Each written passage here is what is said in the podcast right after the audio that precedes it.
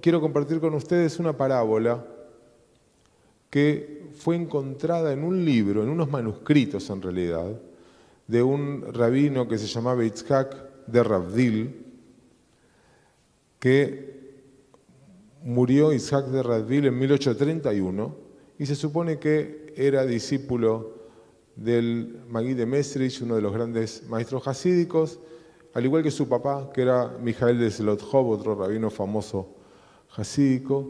Bueno, se encontraron estos manuscritos y en esos manuscritos, 1831, esta parábola, que dice así. Un rey encargó una corona adornada con las más increíbles piedras preciosas. Para guardarla y protegerla, por supuesto, hizo fabricar un estuche, una caja, que lógicamente también era hermosa. Y le hizo hacer pequeñas aberturas a través de las cuales se podía ver la corona. Cuando la gente llega al palacio del rey y ve el recipiente, el necio piensa, qué hermosa es esta caja, porque carece de la sabiduría para comprender que el objeto real de importancia y valor no es el recipiente, sino lo que está dentro, la corona. Lo interno es lo esencial. El sabio, sin embargo, como dice el Eclesiastés, como dice el libro bíblico del Coelet, Ejaham Einab Berroshó. El sabio es el que tiene ojos en la cabeza. Piensa. Ciertamente, el recipiente no es lo importante y entrecierra los ojos para mirar a través de esos diminutos agujeros hasta que vislumbra la corona misma y experimenta disfrute en ella. Varias cuestiones para considerar. Primero, el rey no tiene intención de ocultar del todo la corona. Por el contrario, intencionalmente prepara pequeños agujeros en ese exquisito recipiente. Sin embargo, estas aberturas son tan chiquitas que requieren un esfuerzo por parte del observador para poder percibir lo que hay adentro. Y ese esfuerzo depende de la comprensión de la persona, de que lo interno, más que lo externo, es de importancia primaria. La imagen del recipiente en la parábola sugiere varios significados. La vasija que sostiene y oculta la corona podría sugerir al mismo mundo, en el que la fuerza divina aunque oculta, está presente, dando vida a todo lo que es. El mundo y los mundos no son más que vestiduras de lo divino. La parábola recuerda el dicho del Pirkei Avot. Yehuda así dice en la Mishnah, no mires al recipiente, sino lo que contiene. Todo ser y el mundo mismo oculta una espiritualidad invisible que es además su esencia y es lo que le da sustrato. El mundo, como el hermoso recipiente de la corona, incluye pequeñas aberturas. Son el asombro, esos diminutos agujeros y la posibilidad de vivir la experiencia de aquello que permite sentir intuitivamente lo que está oculto dentro del cosmos.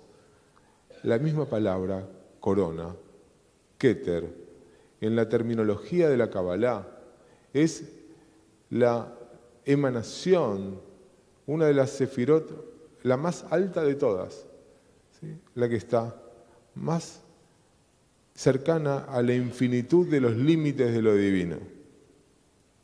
Y en la enseñanza hasídica tiende a identificarse como el Ein Sof. El Ein Sof es el estado infinito de la divinidad, ilimitado y más allá de cualquier concepción o definición. El Ein Sof es, en última instancia, la única realidad verdadera que más allá y dentro de todo lo que existe hace ser a todo lo demás. Uno debe buscar, percibir lo divino dentro de todo lo que es.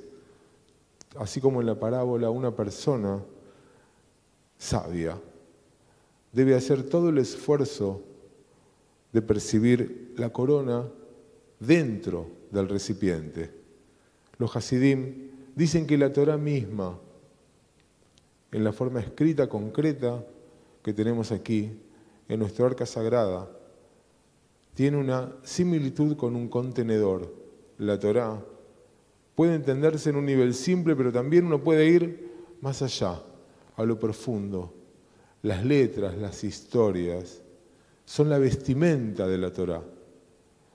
Y se nos invita a tratar de ir más allá y de ver el significado no solamente en lo negro de las letras, sino en el blanco del fondo. Allí está el secreto más profundo. Hay una dimensión interna, más allá de los textos e incluso de las acciones y del lenguaje de lo sagrado. No nos alcanza el marco, sino que buscamos a través de esos textos, a través de nuestras acciones y de ese lenguaje sagrado, enfocarnos en la corona que está escondida adentro, detrás. Por eso, a pesar de nuestra tendencia más básica, es importante reconocer el peligro de considerar los rituales, las acciones sagradas, un fin en sí mismo y de centrarnos exclusivamente en las formas. Yom Kippur va a llegar con su multiplicidad de rituales, prohibiciones y también de clichés. Pero, ojo, no les equivoquemos, no son un fin, sino un medio. No nos volvamos locos con las formas, con los horarios. Hagamos el esfuerzo de entrecerrar los ojos y mirar por esos pequeños agujeros. Vayamos más allá de la superficie y sintonicemos con la dimensión más profunda de todas, para ver la corona escondida, que es en definitiva el espíritu y la esencia.